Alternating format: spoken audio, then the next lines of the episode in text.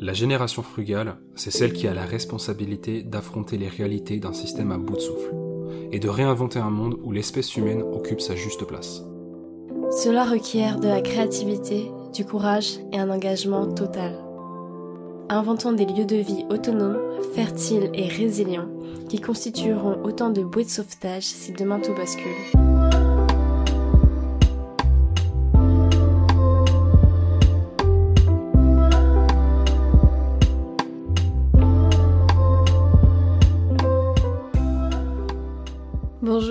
À toutes et à tous. Salut Yann. Salut Alexia. Ça va? Ça va très bien et toi? Bah moi aussi.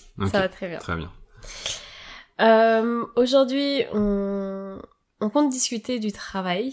Ouais, Euh, vaste sujet. un vaste sujet, mais plutôt d'un point de vue macro plutôt que micro. Enfin, d'un point de vue plus sociétal que euh, nous, notre rapport au Oui, travail. puis on parlera pas de sémantique, de euh, l'essence du travail dans l'histoire de l'humanité. non, non, c'est pas le but. C'est pas le but. Mais ce serait super intéressant. oui, oui, clairement. Euh, mais euh, non, là, on va plutôt, parler plutôt du travail, donc euh, à l'échelle de la société et aussi d'un point de vue, on va dire, euh, écologique, Ouais, sans grande surprise. non. C'est Euh, sans doute. Et donc dans un premier temps, on aimerait s'intéresser sur euh, un peu le constat actuel de comment se présente le travail, euh, en- en- quelle est la valeur des métiers qu'on donne au travail, aux différents bah, métiers, Oui, oui. comment aussi euh, le travail euh, apparaît dans, dans l'écologie politique. Ouais. Et dans un second temps, on va parler plutôt des métiers de demain, des métiers du monde d'après. Allez, on refait le monde ensemble. On refait le monde ensemble, c'est ça. Et donc en quoi, euh, globalement, il devrait consister, quelle forme il devrait prendre pour Mhm. en tout cas être un peu plus euh, adapté aux enjeux climatiques. Et aussi, on va essayer de donner des séries euh, d'exemples de, de métiers de demain. euh, donc à nouveau euh, résilients et complètement euh, cohérents avec les crises que l'on va connaître. yes Ok, bah, trop bien. Non, mais ça va être chouette. Ok, bah du coup, euh, trop bien. Si tu veux, tu, ça te chauffe de commencer peut-être, de nous parler Ouais. un peu de, des- des- des métiers, d'un petit, con- petit constat actuel, ton constat actuel? Carrément. Alors, je sais pas euh, si euh, les personnes qui nous écoutent, euh, vous avez un peu, euh, pas étudié, mais on va dire suivi le mouvement des Gilets jaunes et un peu des... Ouais, un peu ce que ça, ça, ce que ça a créé en fait. Euh, mais je pense qu'on va faire des petits rappels. Euh, de base, il y a eu un mouvement euh, donc plutôt de la classe populaire Ouais. parce qu'il y a eu une augmentation du prix de l'essence par l'État. Ouais, ça c'est l'élément déclencheur. Il y avait. C'était l'élément déclencheur. Après, il y avait Ouais, il y plein de plein raisons, bien entendu. avant. Et du coup, il y avait un peu ce enfin, sous sous le quinquennat de Macron, il y avait un peu ce truc euh, à ce moment-là de ah bah vous voyez, on peut pas faire de l'écologie en fait parce que vous voyez là tout- tout- toutes ces personnes qui sont en situation plus précaire, bah elles sont contre l'écologie. Ouais, Alors que nous, euh, les plus riches, bah on est pour. on mais est pour, mais, on, n'a peut pas pas, faire. Ouais, c'est ça. C'était un peu ça d'ailleurs. Arriver à se victimiser tout en éludant l'écologie, c'est quand même, c'est un beau move de leur part. C'est franchement, c'est c'est une belle manœuvre. Et donc, ce mouvement-là, donc à l'échelle de la France, mais même à l'échelle plus loin, à l'échelle mondiale, ça a quand même souligné l'importance de lier euh, justice climatique et justice sociale. Et c'est à partir de là qu'il y a eu un peu le slogan aussi, fin du mois, fin du monde, même Mm. combat. Oui. Et en fait, ça reste aussi dans cette logique de les métiers de l'agriculture, de soins, les profs, les techniciens, en fait, les métiers les plus précaires sont souvent les moins responsables du climat, sont souvent les plus touchés par le climat, et ont en plus des savoir-faire, des connaissances qui sont nécessaires pour faire face ouais, aux enjeux du crucial, climat. ouais, ça, ouais, Oui, la les, tout, métiers en fait qui, qui, qui sont les moins valorisés actuellement sont les métiers qui, dans une génération frugale, sont les plus importants en fait. Mais ça se trouve, c'est même des métiers que si on les avait euh, changés à temps, peut-être que même on n'aurait même, même pas ce problème, en fait. Oui, Parce que malheureusement, c'est aussi des métiers qui, puisqu'ils ont été très mal gérés et qu'ils ont été totalement dénigrés, Mm. mais maintenant ils participent à créer ça malgré ceux qui les font. Enfin, genre, ça, ça plaît pas à un agriculteur de, euh, de polluer, ça plaît pas à euh, un, con- à un constructeur ou une constructrice de, de, de voitures Mm. de courir des voitures polluantes, quoi. C'est, Oui. malgré eux. mais oui, t'as un truc où euh, en fait tout, tout est bloqué d'une Ah ouais. certaine manière. Ah oui, oui, ça. Et, euh, Et en général, t'as pas le pouvoir, même si tu fais ce métier au quotidien. Ah oui, non, bah oui, non. Les décisions systémiques sont pas prises à ton niveau. Ah non, totalement pas, c'est clair. Et d'ailleurs, les Gilets jaunes, c'est ce qui a provoqué, enfin en tout cas euh, provoqué entre guillemets, la création de la Convention citoyenne pour le climat. Mhm. Et du coup, euh, c'était 150 mesures pour atteindre la neutralité carbone en 2050, il me semble. Ouais, pour respecter les accords de Paris, je crois. Ouais, ça, ouais, voilà. c'est ça. Et euh, il y avait vraiment ce mouvement de on, on va- on va faire de l'écologie, mais on va faire de l'écologie en fait en embarquant tout le monde et Ah en bah fait oui, et notamment les, les personnes les plus touchées et les Mm. plus affectées par ça. Et voilà. C'est dans oui, cette optique-là en fait qu'on veut parler du travail parce que on va en parler après. Mais il y a cette idée que le passer par le travail, passer par réfléchir à comment euh, transformer, on va dire, le système par le travail et euh, comment valoriser aussi les métiers qui vont être nécessaires plus tard. Euh, ça permet en fait d'embarquer vraiment, enfin de faire le lien entre justice sociale et, et inégalité de classe surtout et euh, écologie, euh, respect de la nature Non, euh, et respect des limites planétaires. Donc euh, justement là on a un peu parlé euh, très brièvement du contexte et un peu euh, de la valeur des métiers qu'on donne en fait, Ouais. mais qui peuvent être erronés. Et en fait, euh, donc toi t'as fait un peu des recherches sur euh, en quoi le travail dans la politique et dans l'écologie politique a une énorme place en fait Ouais, et bah, en quoi il peut être justement la, la clé nécessaire pour réfléchir à comment euh, réformer un peu le système euh, pour qu'il soit adapté au climat. Ouais, mais totalement. Mais déjà, en fait, c'est ouf parce que du coup, je corrobore totalement ce que t'as dit. Enfin, c'est vraiment Ouais. le cas et c'est intéressant parce que la première phrase, en fait, que j'ai notée, c'est euh, que le travail permettrait d'embarquer les classes populaires dans le combat pour l'écologie. Alors, Mm. sans vouloir être classiste, c'est un peu ça, quoi. C'est le truc de. euh, Mm. Y a, en fait, il y a un, je trouve qu'il y a un paradoxe en politique et qui a été très bien joué par tout un pan politique euh, qui se situe plutôt vers la droite. Mhm. C'est de faire passer l'écologie pour un truc punitif, en fait. Oui, c'est vrai que ça c'est ça c'est peut-être un truc qui est très compliqué parfois de s'en défaire quand t'es écologiste, c'est de vraiment pas rentrer dans euh, ouais être punitif, Mm. dans la punition, Bah ouais. de responsabiliser les individus même s'ils jouent une part et qu'ils peuvent jouer une part, mais de toujours en fait se replacer dans le système et de souligner que les problèmes sont systémiques, c'est pas évident. Bah ouais, et c'est marrant parce que tu vois, t'as utilisé l'exemple des gilets jaunes et c'est aussi, du coup, je l'avais écrit parce que ça a été, comme, comme tu l'as dit, du coup, lancé par euh, la taxe carbone, Mm. qui a pas du tout plu parce que c'est l'enfer. Mm. Et, euh, et ça a été utilisé, du coup, j'ai noté que ça a été utilisé par la droite, en fait, pour euh, bah, balayer l'écologie au second plan et dire que, bah, en fait, non, mais vous faites ça, mais euh, c'est au prix du pouvoir d'achat, c'est au prix de euh, la santé des gens et que du coup, bah, euh, C'est fou hein. euh, Alors- alors, alors que c'est justement même c'est ce, pan politique là Mm. qui a fait que le pouvoir d'achat on en est là, qui a fait que l'écologie on en est là. Tu vois, parce que c'est c'est fou quand même. Et surtout que c'est l'inverse en fait, c'est Ah oui, l'écologie a justement pour but Bah oui. d'améliorer la santé, d'améliorer les conditions de vie. Mais c'est mais c'est plus compliqué à dire parce que là où bah du coup dire je vais réformer le pouvoir d'achat, en fait on traite on traite un symptôme. Là où dire je vais réformer l'écologie, en fait on traite la cause du truc. hmm. Parce que c'est à terme, c'est ce qui va déjà à la cause. Le, le, le, but au- à terme de l'écologie, c'est que nous, êtres humains, on puisse vivre. Et donc le but, c'est de euh, résoudre des problèmes qui sont connus, comme le chômage, le pouvoir d'achat, le dialogue social, la crise de sens au travail. Enfin, c'est ça le but de l'écologie à terme. Mm. Mais sauf que on, on résout ces problèmes-là en traitant la cause et pas en traitant le symptôme. C'est-à-dire, en fait, on donne pas un chèque de 100 balles. À la place, on va plutôt résoudre le problème que on est tellement dépendant du pétrole que ça fait monter les prix, que ça rend le truc super compliqué à gérer et que, au final, c'est des classes populaires qui payent, qui peuvent plus euh, subvenir à leurs besoins. Ouais. En fait, non, on va plutôt traiter la cause. On va essayer de s'affranchir petit à petit du pétrole pour que toutes les personnes puissent avoir accès à- au déplacement et, euh, enfin voilà quoi, c'est traiter la cause. C'est plus compliqué, mais c'est plus durable et c'est à long terme quoi. Hmm, hmm. Oui, c'est sûr. Et c'est ah, c'est sûr que c'est moins sexy et moins. C'est plus facile de faire de la démagogie dans l'autre sens, ça c'est clair. Ça, ça, ça, je suis d'accord. Ça, je suis d'accord. Et si tu veux, du coup, je peux donner quelques petits exemples de euh, en quoi est-ce que certaines mesures phares de l'écologie ont pour but justement de résoudre ces problèmes que j'ai cités, euh, chômage, euh, pouvoir d'achat, dialogue social, etc. Si je prends un truc très court-termiste, il y a l'abaissement du temps de travail. C'est un truc qui avait déjà été fait, euh, c'est notre année de naissance, en 1998, sous Lionel Jospin. C'était l'abaissement aux 35 heures. Oui. Et en fait, ça a été prouvé, euh, ça a été observé euh, par des études que bah, ça a créé 35, euh, 350 000 emplois Ouais, en, en- quelques années, en 4 ans. Donc même pas le- sur le- la durée du quinquennat. euh, Ok. Donc c'est vraiment, ça a créé des emplois. C'était scène à ce moment-là, je suis pas sûr.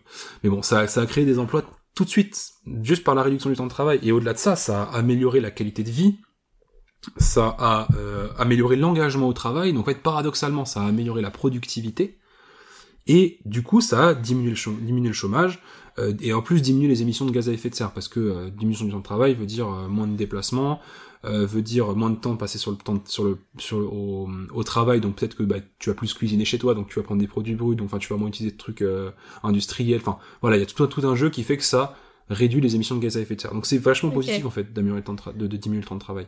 Ouais. Euh, un autre exemple qui est un peu plus long terme qui est à moyen terme c'est la réindustrialisation Là, alors c'est réindustrialisation en veillant à la reconversion écologique de tous les secteurs. Parce qu'on Mm. réindustrialise pas en faisant n'importe quoi.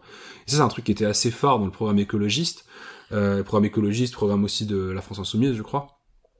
Et c'est un truc qui est... Euh, euh, ça, ça, c'est la base, quoi. Genre, ça augmente la souveraineté nationale en termes de savoir-faire, ce qui est crucial, hein, parce qu'il y a une grosse crise des savoir-faire en France notamment, où les gens en fait ne savent plus faire certaines choses et du coup on est obligé de traiter avec des dictatures à l'autre bout du monde Ouais, Qui nous- qui nous permettent Enfin, d'exploiter leur, leur population pour pas cher, mais au final, euh, c'est, c'est, ça, on, on participe à des trucs immondes et en plus on sait pas faire ici.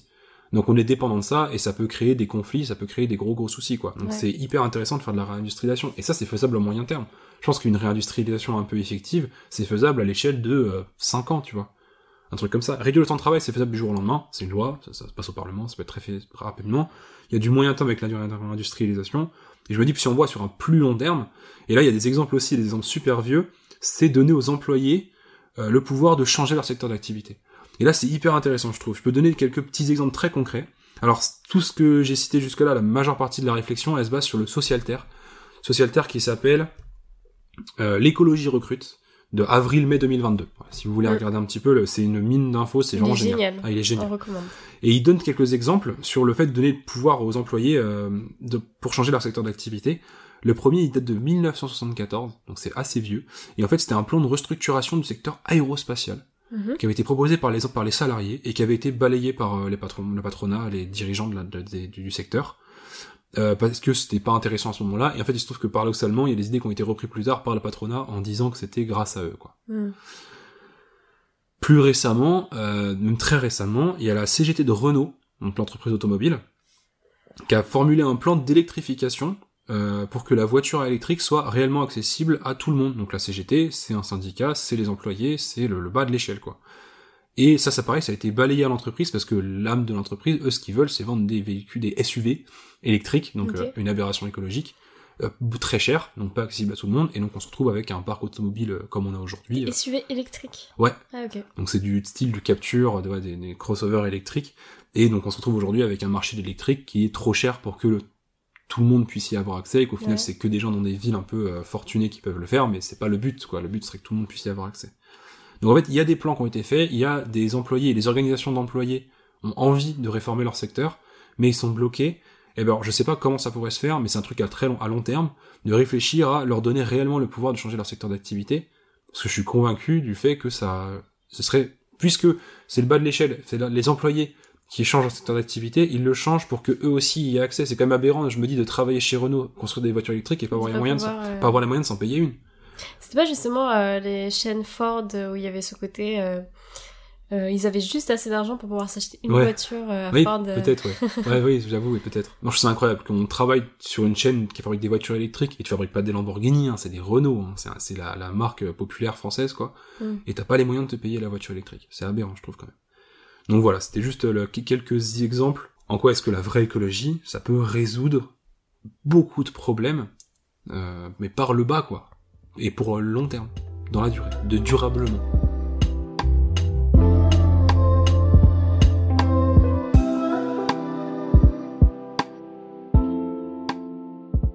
Une grande question? Euh, qu'on se pose forcément, c'est euh, quels sont les métiers de demain C'est un Ouais. peu, euh, je pense que c'est un peu une question qui se pose beaucoup de jeunes d'ailleurs, parce que Oui, quand tu fais un truc, t'aimerais que ce soit, que ça dure quoi, que c'est pas genre un truc qui va s'arrêter dans deux ans.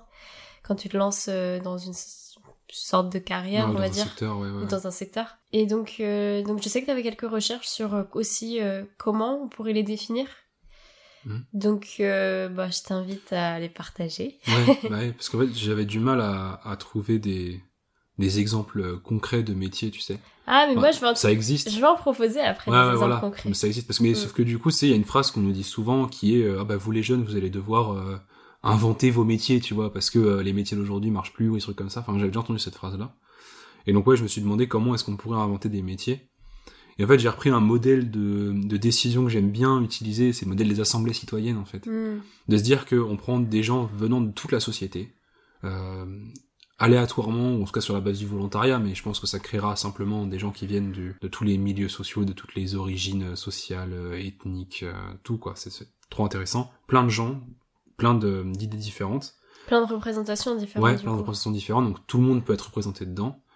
Et on fait une assemblée de ces gens-là, euh, où on leur pose une question, et ils bossent pendant longtemps, avec plein d'intervenants et d'intervenantes dessus, Des sur, sur une question, ouais, qui serait de quoi une société elle a besoin. En Mm. fait, on n'aborde pas le truc par, en disant, il faut que vous créiez les, les métiers de demain. Mm. Je me dis, on peut aborder le truc par, en disant de quoi une société elle a besoin. Moi, et je pense que, ouais. naturellement, bon, il va y avoir énormément de choses qui vont sortir, mais dans certaines qui vont sortir, il va y avoir les besoins individuels, donc euh, boire, manger, apprendre, soigner, euh, les habitats, les vêtements.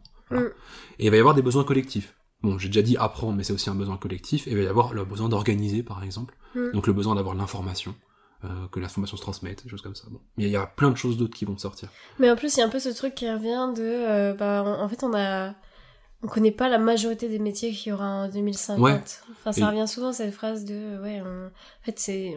On peut pas prévoir, genre. euh, Même les métiers qui existent maintenant, Bah ouais, ils n'existaient pas il y a 30 ans, quoi. Ouais, c'est ça. Ça a aucun sens, en fait, d'essayer de savoir exactement tous les métiers qu'il y aura. Ouais, Et c'est normal de toujours remettre en question ce dont la société a besoin.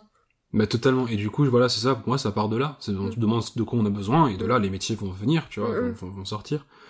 Et du coup, et, et l'avantage aussi de faire ça, c'est que, ben, en fait, ces besoins-là, on peut les, euh, un peu les hiérarchiser. Alors, je crois que c'est la pyramide de Maslow, je crois, qui hiérarchise les besoins. Euh, ouais, je crois, Ouais, ouais. bon, mais, mais, mais tu vois, et du coup, en fait, on peut faire, bah voilà, il y a les besoins fondamentaux, euh, manger, boire, euh, choses comme ça. Et petit à petit, en fait, on remonte sur les besoins, et je crois que le besoin tout en haut, c'est des trucs genre se divertir, des choses comme ça, mais c'est tout, tout ça, c'est des besoins. De là, en fait, on peut les, un peu les hiérarchiser. Et donc, on peut, on définit comme ça, en fait, l'importance ou la reconnaissance, ou le, la, la rémunération, ou voilà, vous savez comment on appelle ça, euh, des métiers liés à ces besoins. Par exemple, du coup, en fait, que créer, Ah ouais, je sais pas, tu vois, si je suis fan de l'idée. Du coup, ça pas. serait un peu hiérarchisé en fonction de la nécessité, c'est ça? Il y a un peu, en fait, tu vois, ça revient alors, un peu non, sur un truc. Non, mais euh, c'est, enfin, hiérarchisé, ça peut aussi être, euh, bah, du coup, à quel point est-ce qu'on investit du temps dans tel ou tel métier, tu vois? Ah oui, d'accord, ok. Ça, c'est ça. Et ça, c'est pas forcément, oui, c'est vrai, que je l'ai formulé par la rémunération, c'est pas l'idée, en fait. C'est pas Mhm. l'idée, c'est plutôt, euh, bah, tiens, bah, à ce moment-là, genre, un besoin fondamental, c'est l'eau. Ok, bah, du coup, il y a 30% des gens de la planète qui travaillent à gérer l'eau, tu vois. Parce que c'est tellement crucial, on peut pas se permettre de mettre quatre personnes dessus, parce que si elles se plantent, c'est là, c'est Oui, l'enfer, ok, quoi. oui, je vois le, je vois l'idée. En en fait, cas, on, ouais, ouais. on- on les traite de cette manière-là pour euh, être sûr que du coup les besoins soient satisfaits. Et petit à petit, on arrive à des besoins. Certes, c'est très important d'être diverti, mais si t'as beau être diverti, si tu manges pas, les divertissements, tu t'en fous, quoi. Mm, Donc du coup, c'est vraiment ça. Et, et, et de là, bah forcément, en fait, ça va de fait, ça va créer que les métiers de culture, les métiers de, enfin, de culture, D'agriculture, les métiers de, de soigner, les métiers de d'enseigner, ces Mm. métiers-là vont être extrêmement reconnus. Ce sera les trucs les plus Ouais, importants de la société, de, de, de fait. Ça, ça, ça viendra naturellement. Et du coup, je pense que ce métier, ce, ce- cette façon-là d'imaginer les métiers de demain en se disant mais de quoi on a besoin? Ouais. bah du coup ça va créer de fait des métiers ultra reconnus. Et en fait c'est marrant parce que du coup en faisant ça je me suis posé moi-même la question de quoi une société a besoin. Et donc j'ai sorti les deux, deux trois exemples que je vous ai donnés en 30 secondes. Donc il y, en y a forcément énormément d'autres et je me suis rendu compte qu'en fait bah, manger boire apprendre soigner euh, faire des vêtements par exemple si je prends cela bah, c'est que des métiers qui sont L'habitat aussi. Ouais, l'habitat, bah, c'est que des métiers qui sont hyper mal payés, hyper mal reconnus dans la société, quoi. Mm. Et c'est paradoxal quand même de se dire ça. Ouais, moi je trouve que non mais moi, je trouve que ça n'a pas de sens. On l'a vu surtout avec la crise sanitaire, le... les métiers d'infirmier, Mm. Ouais, de et puis qui- ouais, ça. Et puis qui oserait dire, euh, enfin, vraiment, je- j'imagine pas une personne dire, euh, c'est une personne saine d'esprit, dire, ah non, mais on paye trop les, les infirmières. Franchement, elles se rincent, quoi. Enfin, c'est ça là. Bah parce que est c'est pas le cas, mais Non. par contre on le dit souvent aussi pour des métiers qui En vrai, on le dit pour les profs. On le dit, ouais, les profs sont tout le temps en vacances, ils sont trop payés, j'en sais rien. Il y en a qui le, il y en a qui le disent, je trouve euh, ça trop payés mais- jamais. Par contre trop en vacances c'est souvent Ouais, dit. Ouais. ça arrive et ça c'est- un autre débat. Mais voilà, c'est un autre débat, mais du coup, et en fait, je, je me dis peut-être, euh, ah bah, créer ces métiers-là, encore une fois, par le bas, en fait. C'est créer, du coup, ces métiers à partir de quoi on a besoin, des valeurs fondatrices, et de là, on crée des métiers, plutôt que se dire, euh, ah, moi, j'ai envie de faire tel métier, euh, et du coup je vais inventer le besoin euh, lié à ce métier-là, tu vois. Mm. Et c'est c'est bon, ça peut marcher, mais c'est prendre le risque d'être super mal reconnu. Non, mais en fait, surtout que maintenant, euh, on sait, enfin, on le voit quand même que les, les métiers les mieux payés, en général, c'est quand même sur des besoins qui sont parfois un peu artificiels, parce que c'est justement les personnes qui peuvent se les payer Mm. qui payent le mieux Oui, bah oui. des besoins qui sont finalement pas très nécessaires. Alors que oui, Et il y a cette logique de bah, l'agriculture, euh, il n'y a pas beaucoup, c'est de la matière première, il n'y a pas beaucoup de, de entre guillemets travail derrière, parce qu'on travaille pas le produit, tu vois, tu vends tes produits bruts. oui, ok. Et oui. du coup, c'est un peu la justification de bah, c'est pour Même ça que vous êtes mal payé, boulot, ouais. euh, vous avez juste à récolter des trucs, mais Oui, c'est vrai, oui. Mais je pense a, je pense du coup il y a un problème d'éducation aussi parce que tu vois, Oui. il y a un peu ce côté où on prend ça pour acquis. ah oui, en oui, France, on, on a un système- nourriture pour Ouais. acquis. En France, on a Ça, un c'est système de santé hyper performant, euh, bon, qui euh, se base sur euh, des conditions de travail très dégueu, et qui met un système de santé qui est ultra performant. Et je pense qu'il y a peut-être des gens qui prennent trop ça pour acquis, vu qu'on fait pas partie de la génération qui a justement créé ce système de santé-là. Mm. Mais du coup, on se dit non, mais c'est normal en fait d'avoir un, un- des urgences. À manger, à boire, ouais, une c'est normal d'avoir à manger, à boire, c'est normal d'avoir une maison, c'est normal d'être habillé, c'est normal tout ça. Mais en fait, c'est genre, et en fait, du coup, on a peut-être décorrélé euh, le fait d'avoir ce service-là, Ouais. du travail qui est derrière. Comme tu dis, en fait, on dit, bah non, mais vous vendez des courgettes, ça va, tu peux récolter des courgettes. Mais en fait, on se rend pas compte de tout ce que c'est que faire une courgette. Ouais. Et, et du coup, il y a ce côté, euh, bah peut-être que du coup, c'est passé aussi par de l'éducation, un, Oui, un oui, autre truc sûr. important, de recorréler le, la, la, la, la- le la travail. vraie valeur du travail, ouais, ouais. donc le travail que c'est et l'importance que c'est. Mm. C'est ce, truc de se dire, euh, on se rend compte de la valeur d'une chose que quand on la perd. Bah, j'espère qu'on va se rendre compte de la valeur du fait de pouvoir se nourrir avant de le perdre, parce que sinon ça va être terrible.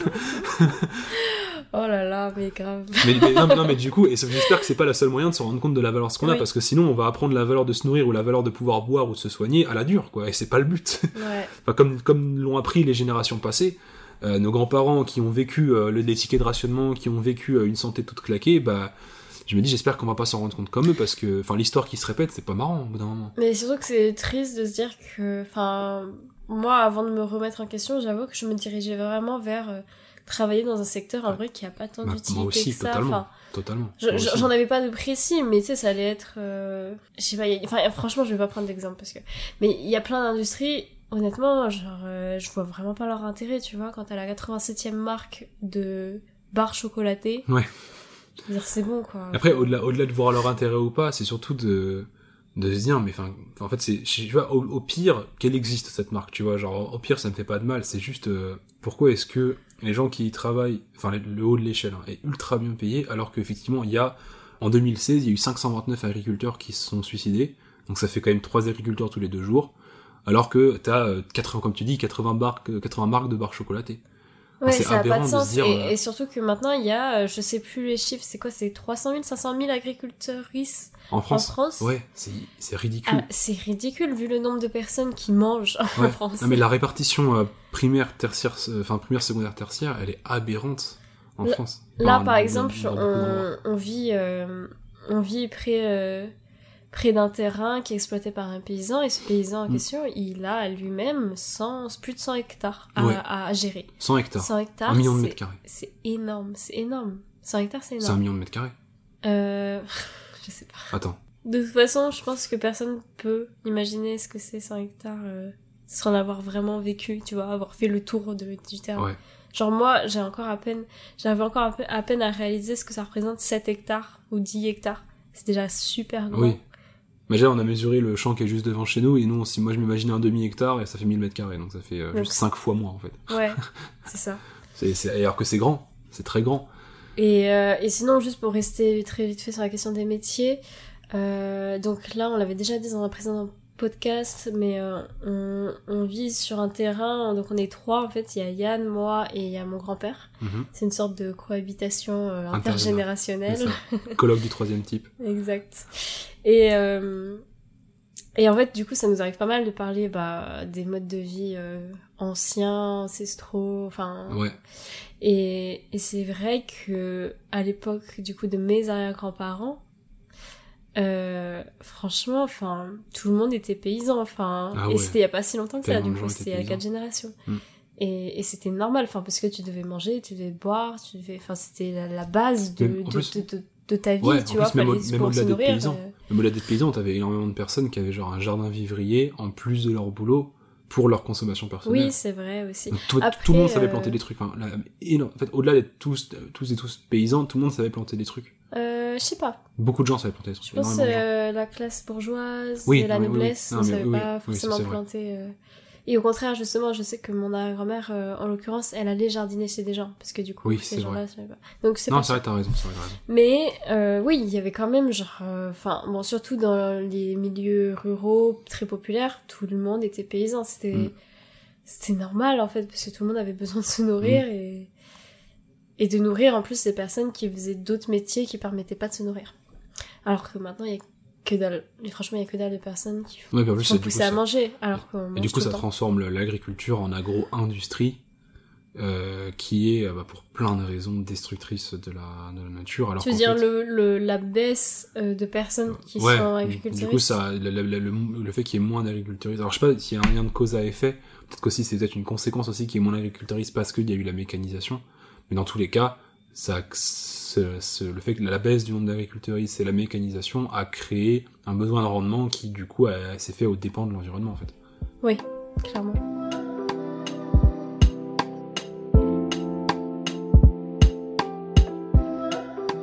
Euh, donc moi je me suis un peu prêtée à l'exercice du coup d'imaginer euh, les, les métiers de demain, Ouais. bon, avec beaucoup d'inspiration à gauche à droite bien entendu. Mhm. Et euh, ça m'a semblé assez naturel de le faire un peu par euh, pôle, Ok. par euh, secteur. Et donc le premier, sans grande surprise, et qui pour moi, et pour nous, je pense, nous deux, a besoin, et pour selon beaucoup d'écologistes aussi, doit prendre beaucoup d'ampleur, c'est euh, le secteur de l'agriculture. Ouais. Pas sous la forme sous laquelle elle est actuellement, bien entendu. Mais euh, oui, j'ai développé euh, les, les polycultures, développé euh, les maraîchages, les fermes, les micro-fermes, euh, tout ça. Et euh, la permaculture. et, euh, et donc, euh, il y a quelques raisons. C'est le fait que notamment les terres sont de moins en moins fertiles et que de toute façon, comme on est en train de perdre des terres et la richesse des terres, Ouais. il va falloir euh, régénérer tout ça pour pouvoir manger. Mm. Donc, Oui, c'est vrai. on, est, on revient sur les besoins de base. Ouais. Tu en, tu, en, tu en as un peu parlé aussi tout à l'heure, mais le fait que la situation géopolitique mondiale est de plus en plus instable et que comme on fait que délocaliser, notamment la nourriture, il va falloir relocaliser plein de choses Mm. et redévelopper une économie locale, vertueuse pour, euh, pour la région dans laquelle on vit, quoi. Ça permettra, enfin l'agriculture, on- de toute façon il y a de plus en plus un mouvement qui est légitime et nécessaire de manger plus sain, euh, de vivre de manière plus sainement, de bien-être.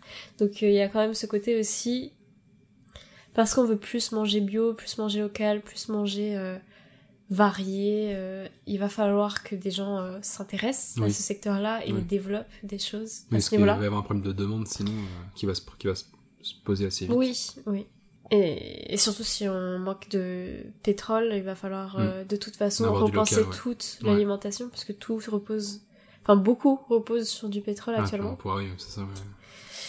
Un autre secteur qui t'en as un peu parlé aussi, je crois, mais c'est l'industrie. C'est comment réfléchir à à développer un peu une industrie qui sera adaptée au changement climatique, parce Mm. que du coup ils en parlent dans le socialitaire, mais euh, c'est que l'industrie ça représente 20% euh, des métiers en France. Ok, ouais, d'accord. Donc ce qui est beaucoup. C'est beaucoup.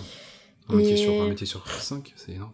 Et donc pareil, il va falloir vraiment réfléchir à, à- à réformer ce secteur-là parce qu'il y, y aura sûrement besoin, enfin sûrement il sera plus compliqué de produire autant que l'on produit actuellement. Ouais, ok.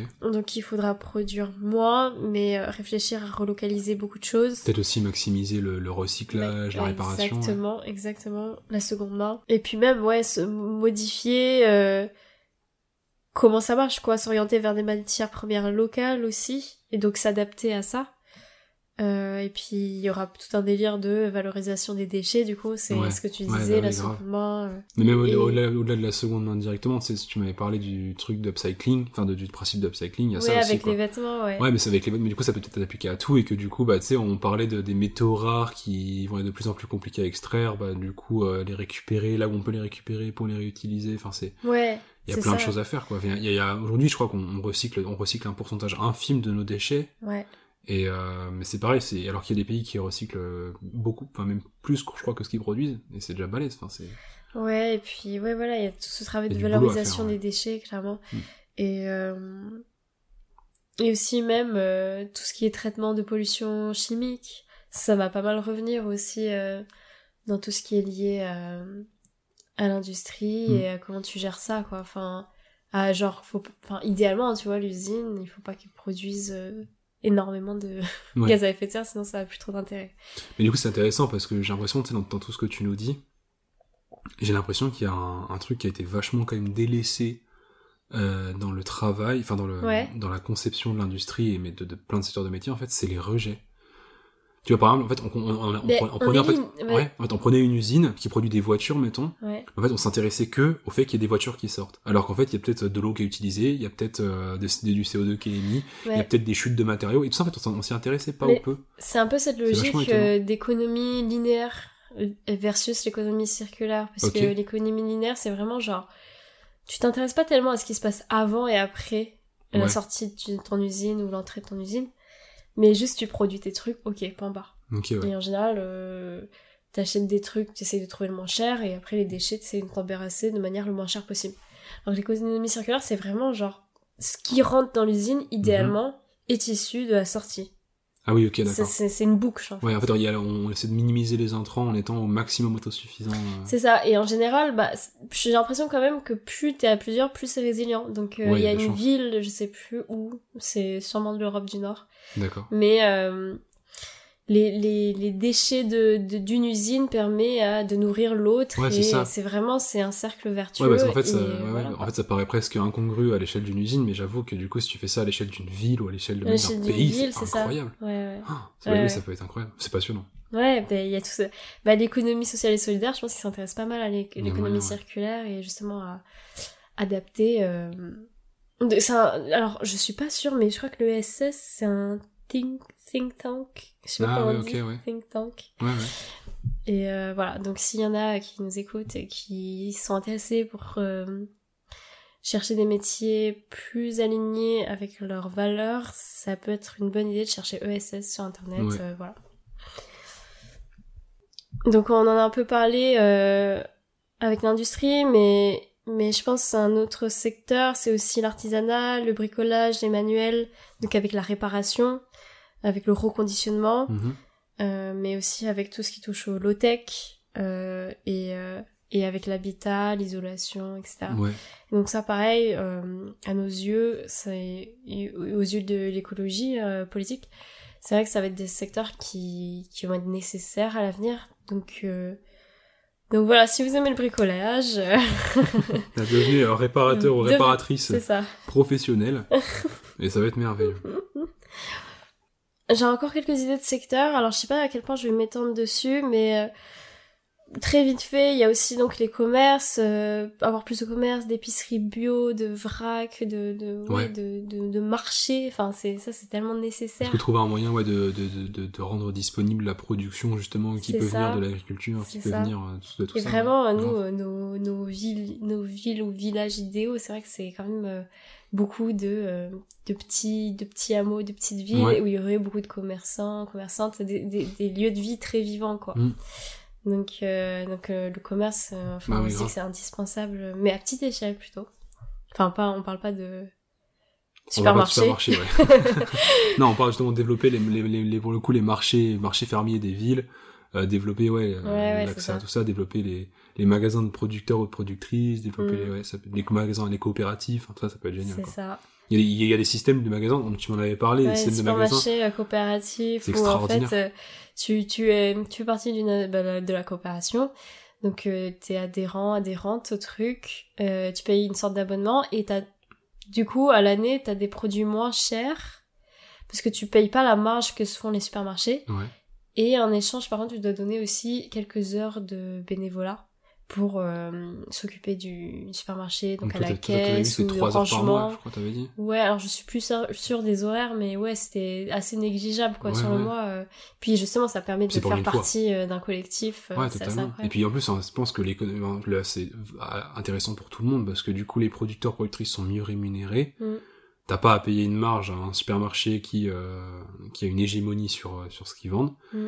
Et, euh, et puis ouais, t'as des bons produits, un bon. Que ça permet de manger mieux, d'avoir accès à des meilleurs produits. Du coup, vu que t'es dans l'organisation du supermarché, tu sais d'où viennent les produits que t'achètes. Ouais. Donc c'est vraiment chouette. Parce que du coup, Ouais, c'est vraiment le pouvoir du collectif. en tu fait. participes aussi du coup à décider ce qu'il y aura dans les rayons et tout. Enfin, c'est vraiment chouette. Non, Ouais, ça peut vraiment être cool. Bah, ça, c'est vraiment très bien.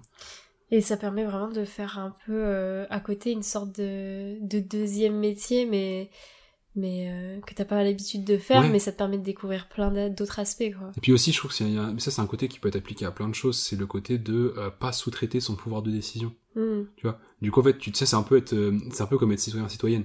Là, t'es un peu citoyen citoyenne du supermarché en fait. Ouais, Du ça. coup, plutôt que payer des gens pour que eux décident ce qu'il y aura dans les rayons et comment est-ce qu'on va rémunérer les producteurs productrices, en fait, tu te mets dans le truc, tu et tu tu prends un peu de temps, donc là trois heures par par mois, euh, pour euh, faire valoir tes valeurs au, au sein du truc. quoi. C'est vraiment génial. Et, euh, et donc là, euh, c'est pas des secteurs euh, donc euh, écrits dans la pierre. euh, là, c'est Ah oui, des non. idées. Nous, Ouais, on propose des idées de secteurs. euh, et donc euh, un dernier secteur qu'on qu'on proposerait, enfin qu'on trouve légitime, pertinent Ouais. dans dans un monde de, de génération frugale. Euh, c'est euh, le secteur du vivre ensemble et Mm. plus lié du coup euh, peut-être au bien-être, à la médiation. Donc euh, il y a un aspect un peu démocratique, euh, échanger, vivre en collectif, mais aussi le côté euh, hum, comment faire pour, euh, pour être sain individuellement Ouais. et sain dans un groupe. Ouais, grave. Donc euh, avec euh, ouais euh, tout ce qui est euh, cercle de parole, moi je trouve ça. Moi j'ai trop envie d'en faire en fait. ça a l'air trop ouf. Euh, tout ce qui est aide aux jeunes, donc aux très très jeunes Mm. et, aux, aux- et, aux, et aux moins jeunes, mais aussi les personnes euh, plus âgées, enfin Mhm. tout ce qui est entraide en fait, et métier du soin et et même tout ce qui est un peu artistique et ouais c'est ça, enfin lié à profiter, ça, divertissement, quoi. mais ouais c'est ça, vivre ensemble quoi, faire cohésion ensemble Mm. et tous ces métiers là aussi, euh, on pense sont plus que primordiaux. Ouais, grave. Si je peux me permettre d'en rajouter un, parce que du coup, quand je réfléchissais aux besoins euh, d'une société, il y en a un qui m'est venu en fait, c'était du coup le besoin de s'organiser. Alors du coup, le Mmh. truc de vivre ensemble, c'est totalement dedans. Ouais grave. Et, et je vais rajouter un truc du coup, c'est le, le, le- et je sais pas quelle forme ça pourrait prendre, mais c'est le secteur de l'information. Parce qu'aujourd'hui, du coup, en fait, on voit, on- il y, a- il y a eu un, changement parce qu'en fait, tous les organismes qui font de l'information, Mhm. quasiment tous les organismes qui font de l'info, c'est des entreprises. Donc ils ont des enjeux économiques et donc forcément ils sont obligés de faire des choix de productivité, de production. Il faut qu'ils leurs articles aient du clic et du coup ça peut rendre l'information un peu biaisée. Et je sais pas comment on pourrait repenser, mais je pense que c'est important de se dire que dans une génération frugale, il faut qu'on repense le secteur, de l'information Ouais, parce que c'est important aussi que toutes les personnes qui font partie d'une société aient en main les connaissances et les informations, ouais. pour Mm. prendre des décisions et pour participer à la décision. ouais, quoi. ouais. C'est pour ça que j'avais Faut pensé. éliminer à- la démagogie du, du, du, du truc, quoi. C'est pour ça que j'avais pensé aussi à un autre secteur dont j'ai pas parlé, mais j'avoue, euh, en fait, ça, complète complètement ce que tu dis. C'est le secteur de la transmission. C'est Ah un ouais, peu, bah en voilà, fait, euh, le, le- les formations, les écoles Mm. alternatives, mais aussi euh, tout ce qui actuellement est sous forme de médias, de presse, Ouais. tout ça. C'est extrêmement important et et ouais, s'organiser aussi pour qu'on ait une ouais des informations réelles, justes, prouvées, euh, scientifiques. Ouais, mais grave, euh, ouais. Euh, nécessaires pour euh, pouvoir avoir tous les outils en main pour pouvoir agir aussi. Ouais, et en plus, Et, et les, les livres, euh, ce qu'on fait, les non. vidéos. En plus, je pense que ça corrobore le truc dont on disait plus tôt. Tu sais, quand on parlait de euh, se rendre compte de la valeur des choses, de la valeur de l'alimentation, de la valeur d'être soigné, de ces choses-là, Mm. pour revaloriser les métiers en question. En fait, je pense que, tu sais, du coup, l'information et la transmission et du coup l'éducation, c'est totalement là-dedans. Et on, on- on peut voir avec des secteurs qui ont vraiment conscientisé ça. Par exemple, c'est pas un secteur, c'est plutôt une- un- quelque chose qui s'est passé, c'est la mémoire de la guerre. Mm. Et le mémoire de la Shoah, je conseille à toute personne d'aller au mémorial de la Shoah à Paris, c'est euh, une claque Mm. incroyable. Et c'est ce truc de se dire, il faut pas oublier. Mm. Parce que si on oublie, on risque de recommencer. Ouais. Et c'est un peu pareil avec l'éducation, tu sais, on disait, ben, du coup, euh, nos grands-parents ou les parents de nos grands-parents, ils ont vécu, par exemple, euh, l'arrivée de la sécurité sociale. Ouais. Donc ils ont vécu le fait que tout le monde, indépendamment de sa condition sociale, pu- puisse avoir accès au minimum de santé. Et ça, c'est incroyable. Et je me dis, bah, du coup, notre génération, maintenant, elle le prend pour acquis. On a peut-être un peu oublié à quel point c'était Ouais. euh, euh, mal et pas bien avant quoi. D'où l'importance de l'histoire. De l'importance de euh, l'histoire. Et du coup, je me dis, avec, si on repensait vraiment l'information, bah, peut-être on pourrait le repenser en se disant, ok, il faut pas qu'on perde ces savoirs-là. Il faut Mhm. pas qu'on perde le fait qu'on a défoncé la nature. Il faut pas qu'on perde l'importance de se rendre compte que c'est qu'un écosystème, et aussi du coup de se rendre compte ce que c'est la valeur des métiers, de se rendre compte des erreurs que l'humanité a fait au travers de l'histoire pour pas recommencer. Enfin, il y a tout un système d'information à repenser, et ça passe du coup bah, par l'éducation, la transmission, mais je pense aussi par le système de presse, par le système de euh, de bah, repenser, enfin, se, se poser vraiment la question de la, de la liberté d'expression. Aujourd'hui, il y a un peu une crise là-dedans, hein, on peut dire tout et n'importe quoi sous couvert de la liberté d'expression, se poser vraiment la question de ce qui est du contenu haineux, de ce qui est du contenu important, de ce qui est, voilà. Et tout ça, je pense qu'il y a une- un vrai enjeu à se poser la question en termes de société, quoi. Ouais, je rajouterais aussi un petit détail, mais je rajouterais même euh, l'importance de l'anthropologie aussi. Ah oui, C'est une science qui est très récente, Bah ouais. mais c'est justement, en fait, indirectement, on en parle pas mal parce que on, on repose toujours souvent cette question de Mm. où, euh, où l'humain doit se placer euh, par rapport aux autres espèces. euh. et il y a quand même cette idée à chaque fois de, ouais, de réfléchir en fait à l'histoire de l'humanité, à l'histoire du monde même, et du vivant, Mm. et, et ça, ouais. À, bien entendu inclure dans ce secteur de la transmission. Ouais, si je peux me permettre, du coup, on nous a dit pourquoi pas citer, plus de sources, donc on va en citer une là-dessus, moi, Ah, qui m'a fait une, qui m'a fait une grosse claque, et je pense toi aussi, c'était Mm. Sapiens. Mm. De Yuval Noah Ouais. Harari. Je crois Ah. que je l'ai. euh, Nice. Bah, je, je, connaissais que Yuval, mais euh, grave. Bah, en fait, donc nous, on a lu le roman graphique Il est génial. euh, Sapiens. Donc il y, a- il y a deux tomes, on a lu que le premier. On nous a dit que le deuxième était exceptionnel aussi. Mm. Mais c'est intéressant parce que comme tu vois, du coup, c'est sur l'anthropologie, c'est l'histoire des civilisations et euh, enfin de la formation des civilisations et euh, du coup, ça met en perspective plein de choses qu'on fait. Il y a un, tout un chapitre sur les fictions qui est moi qui m'a Ouais. qui, qui, qui m'a matrixé toute Pourquoi ma en vie. fait ça, ça, ça permet de créer de la coopération quoi. Ouais, comment est-ce qu'on peut coopérer à très grande échelle? Et le bouquin est incroyable.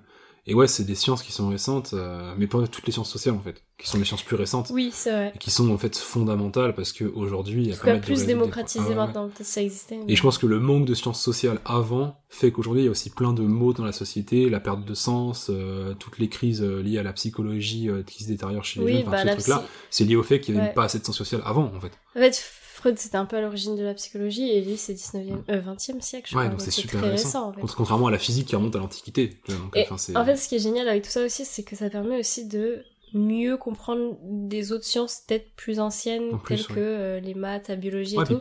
Par exemple, aussi pourquoi dans- est-ce que l'humain s'est intéressé à ça? C'est tout bête. C'est des sciences sociales. Souvent, à la base, c'est poser la question de pourquoi. Ouais, mais les je vais prendre un exemple très précis. Par exemple, je sais que dans le féminisme, c'est vrai que ajouter les sciences sociales à, à la biologie et regarder euh, Oui. certains, certains aspects ensemble, ça permettait en fait de comprendre euh, parfois l'absurdité de certains propos. Mm.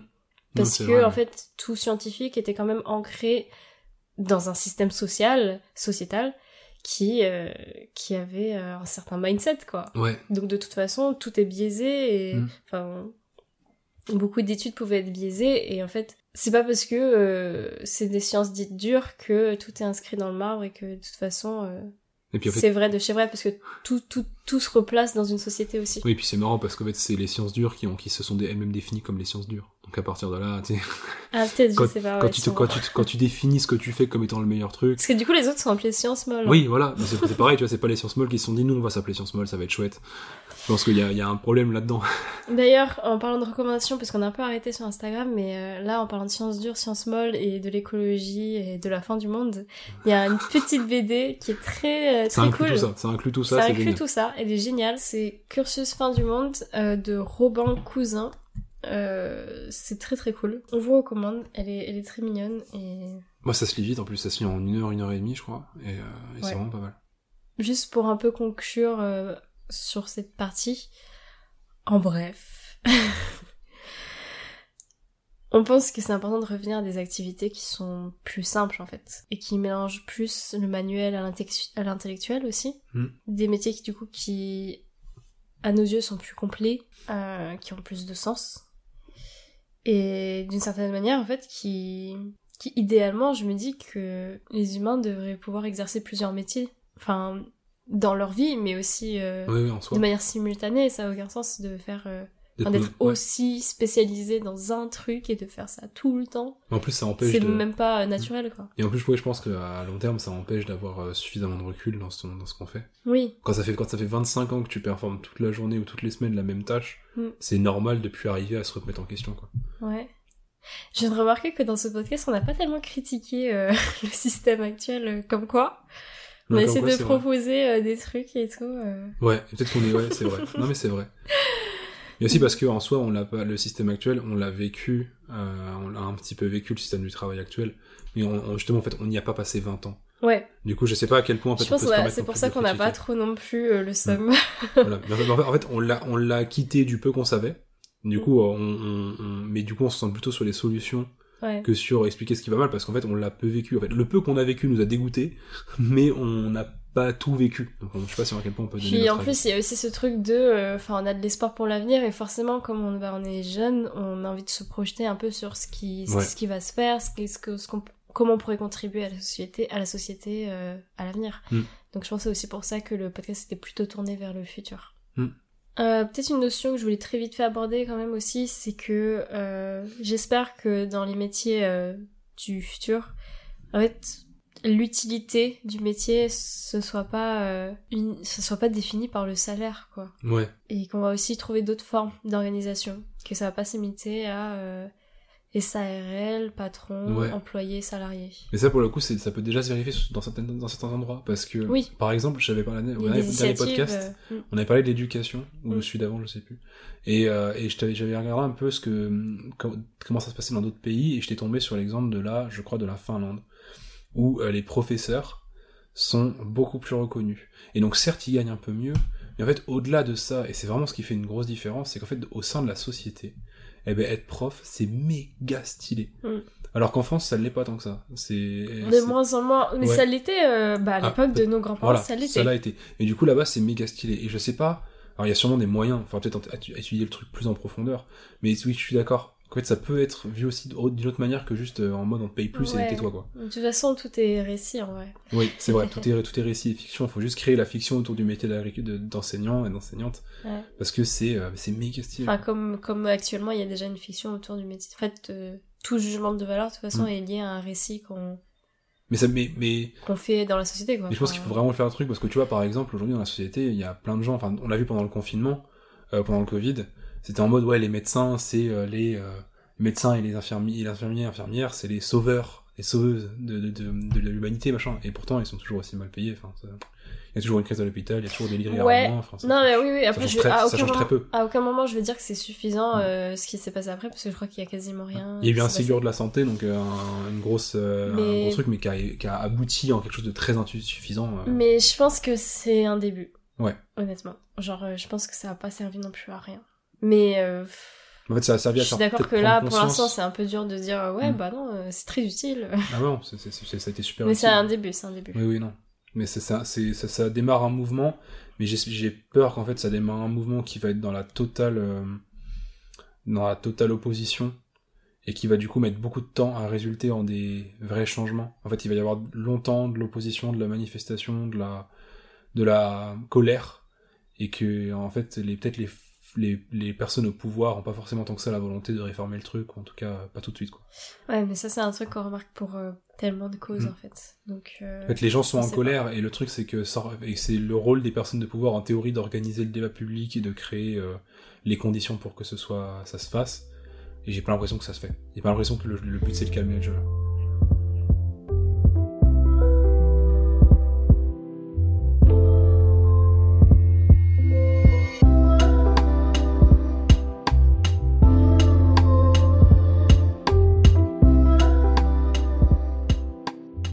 Donc on a parlé de plein de choses, et donc pour conclure euh, ce podcast, en fait on a vu que le travail c'était un sujet central dans l'éco- dans l'écologie de manière générale, que c'était souvent malheureusement vu comme quelque chose de punitif, c'est-à-dire qu'en fait on punissait le travail parce que c'était pas écolo, et que bah, en fait nous on est intimement convaincus, et plein d'autres écologistes sont intimement convaincus, que en fait le travail ça va être le euh, moyen de euh, fédérer l'humanité, pour faire de l'écologie, pour sauver la planète, pour reprendre la main sur son avenir, entre quelque sorte. Et euh, donc on est plein de de- de- d'idées et de et on est on a plein plein d'espoir pour le travail pour l'avenir. On espère vraiment que ça va se faire. Il y a des risques que ça passe par des grosses crises, euh, mais que ça va se faire, qu'il va y avoir une refonte profonde du travail et que ça se fera nécessairement avec toutes les classes sociales, avec toutes les personnes, avec tous les types de métiers, tous les secteurs d'activité. Il y, a, y a quelque chose à repenser et ça peut tout à fait se faire parce qu'il y a déjà eu des initiatives, il y en aura de nouvelles et c'est sûr que ça va se faire et que ça va bien se faire. Donc euh, c'est la fin de ce podcast. Merci de nous avoir écoutés. Euh, merci d'être allé jusqu'ici. Donc euh, on a une chaîne YouTube et un compte Instagram. C'est Nature as a Teacher. Et toutes les infos sont en description. Toutes les infos sont en description. Et, et voilà. Et puis à bientôt pour un prochain podcast dans deux semaines. Salut Ciao